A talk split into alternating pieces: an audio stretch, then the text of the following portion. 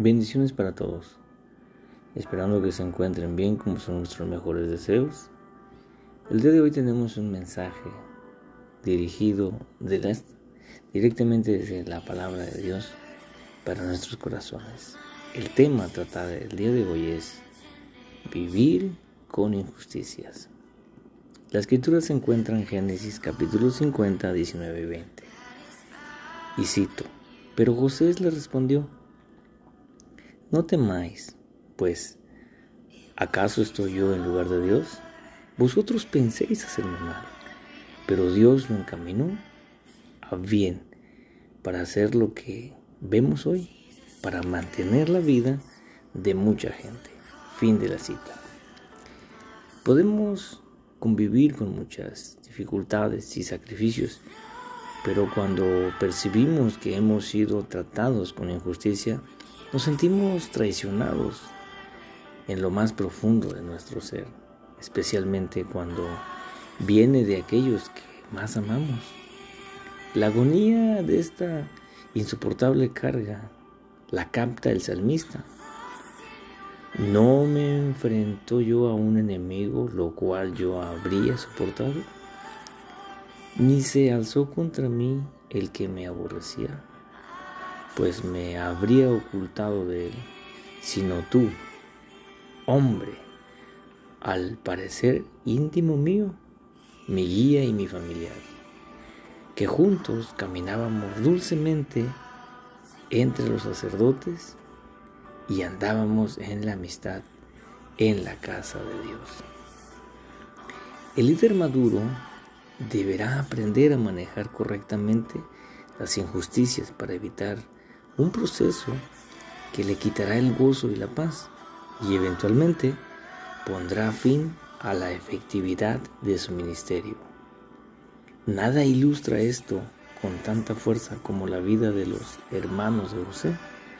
A pesar de que había pasado 44 años desde aquella terrible decisión de vender a José como esclavo, seguían atormentados por lo que iban o lo que había hecho y lo que les había de suceder. Presos del miedo y de la venganza, piensen en eso. La mitad de la vida atormentados por algo que habían hecho casi 50 años antes.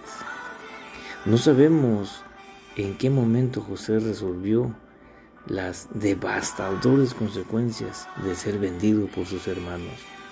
Pero el texto de hoy nos da las pistas acerca de dos cosas que habían ayudado a José a superar la crisis. En primer lugar, José entendía que él no estaba en lugar de Dios y que juzgar a sus hermanos era algo que no le correspondía a él ni mucho menos a nosotros en dar juicio a nuestros hermanos. Nuestros juicios siempre van a estar empeñados hacia nuestras vidas por nuestra limitada visión humana. Solamente Dios juzga conforme a la verdad, pero en esta razón no le es dado a los hombres el emitir juicio, emitir juicio contra sus hermanos. Aún el Hijo de Dios se abstuvo de emitir juicio diciéndole a los judíos, vosotros juzguéis según la carne, yo no juzgo a nadie. San Juan, capítulo 5, versículo 15.